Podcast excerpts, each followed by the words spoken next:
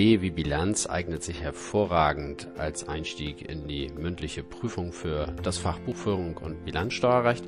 Und meine Frage ist ganz häufig erstmal, wie sieht so eine Bilanz überhaupt aus? Warum heißt sie so und was ist dort dargestellt? Und da könnte man jetzt meinen, naja, das wäre ja jetzt ein sehr niedriger Einstieg, aber man kann daraus ableitend natürlich viele weitere Fragen stellen und ähm, steigen wir mal ein kurz mit der Frage, woher hat die Bilanz ihren Namen? Das weißt du sicherlich, weil es aus dem Begriff der Waage, Bilanzia, die Waage kommt.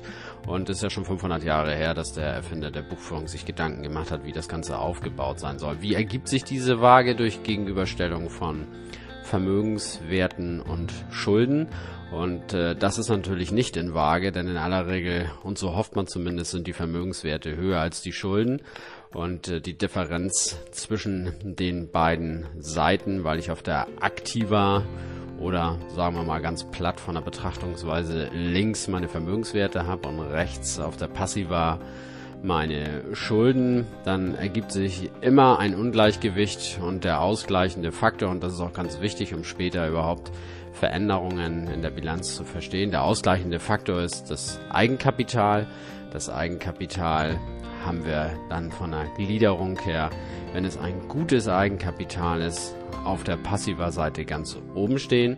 Und äh, wenn es tatsächlich mal negativ sein sollte, weil die Schulden höher sind als die Vermögenswerte, dann würde es auf der anderen Seite unten gegliedert werden, so dass man hier von der Darstellung her immer zu einer Bilanz, zu einer Waage kommt, weil letztlich ja das Eigenkapital mein Puffer, mein Joker ist um diese beiden Seiten gleich hoch darzustellen. Der zweite Punkt ist dann, das ist auch bei dem Thema Aktiva ja schon eine Frage gewesen, gibt es eine bestimmte Reihenfolge in der Darstellung? Die Aktiva ist nach Liquidität gegliedert, das heißt von oben nach unten sind die flüssigsten Mittel ganz unten angesiedelt und die, die am schwersten zu Geld, zu flüssigen Mitteln zu machen sind, ganz oben. Auf der gegenüberliegenden Seite bei den Schulden geht es nach steigender Fälligkeit. Das heißt, die Schulden, die sehr schnell bezahlt werden müssen, stehen weiter unten als die Schulden, wo man sich etwas länger Zeit lassen kann. Und auch hier gilt, dass man ähnlich wie auf der Aktiva einfach von der Überlegung her lang zu kurz, Anlagevermögen zu Umlaufvermögen, langfristige Schulden zu kurzfristigen Schulden, eigentlich eine ähnliche Gliederung äh, vornehmen kann, gedanklich.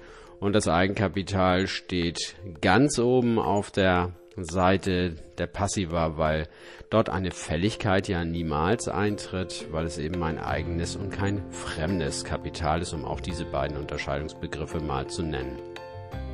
Nächste Frage, die man mit der Bilanz in Verbindung bringen kann, kann man daraus jetzt auch den Gewinn ablesen oder was ist eigentlich Bestandteil der Bilanz? Und Vermögenswerte und Schulden geben keinen Ausschluss auf die Gewinnsituation. Deswegen ist ja auch im Handelsrecht vorgesehen, dass zu einem Jahresabschluss neben der Bilanz auch eine Gewinn- und Verlustrechnung gehört, weil die Bilanz selbst sagt zwar etwas über Vermögen und Schulden aus, aber wenn ich wissen möchte, wie hoch der Gewinn ist, dann brauche ich entweder eine Gegenüberstellung von Aufwendungen und Erträgen über eine Gewinn- und Verlustrechnung, was bei uns im Bereich der Buchführung das G&V-Konto ist, und wenn ich da aber nicht drauf zugreifen kann, dann bräuchte ich eine zweite Bilanz, nämlich die des Vorjahres, um entscheiden zu können, wie sich das Betriebsvermögen, positiv, negativ, wie sich im Saldo, also das Eigenkapital, weil wir sprechen vom Eigenkapital vom Betriebsvermögen als Saldo von positiven zu negativen Betriebsvermögen, wie sich das entwickelt hat. Man spricht steuerlich dort ja auch vom sogenannten Betriebsvermögensvergleich oder auch von der Vermögenszuwachstheorie.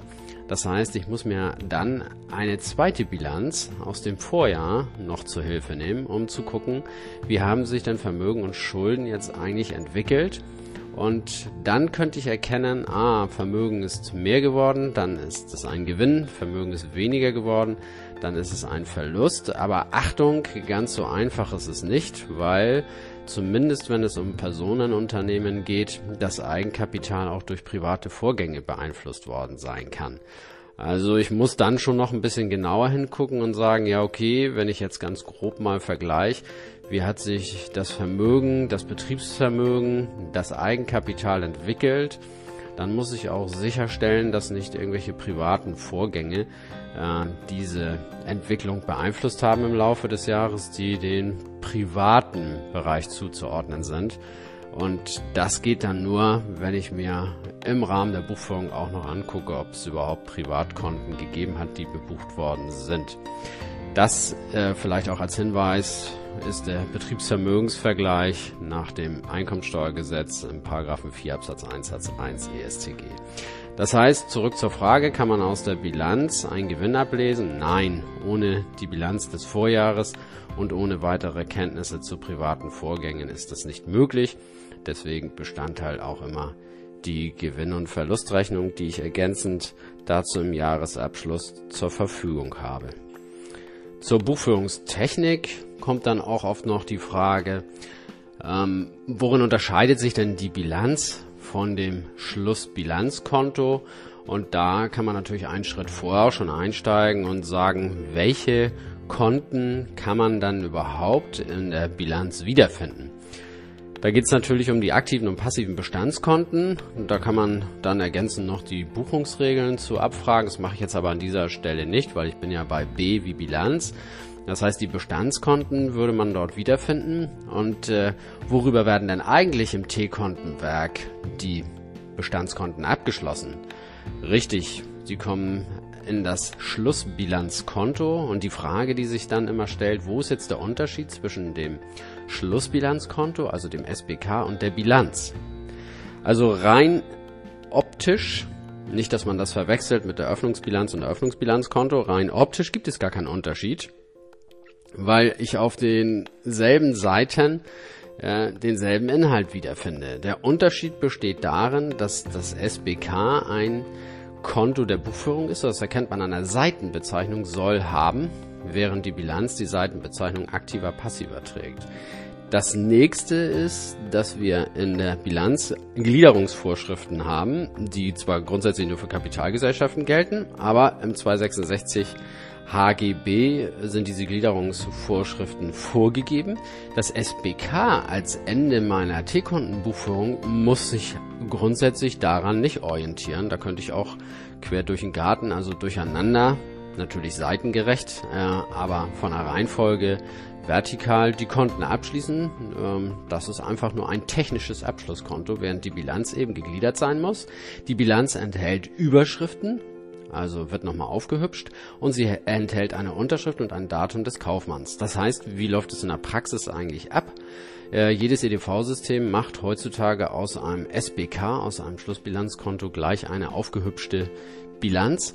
Und ähnlich ist es ja bei dem G&V-Konto, aus dem dann eine Gewinn- und Verlustrechnung gemacht wird. Also eine Darstellungsform gewählt wird, die tatsächlich in Staffelform von oben nach unten mit Plus- und Minuszeichen gerechnet wird.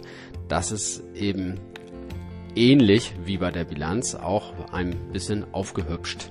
Ansonsten eine Bilanz entsteht nicht aus dem T-Konto-Werk, sondern das wäre das Schlussbilanzkonto.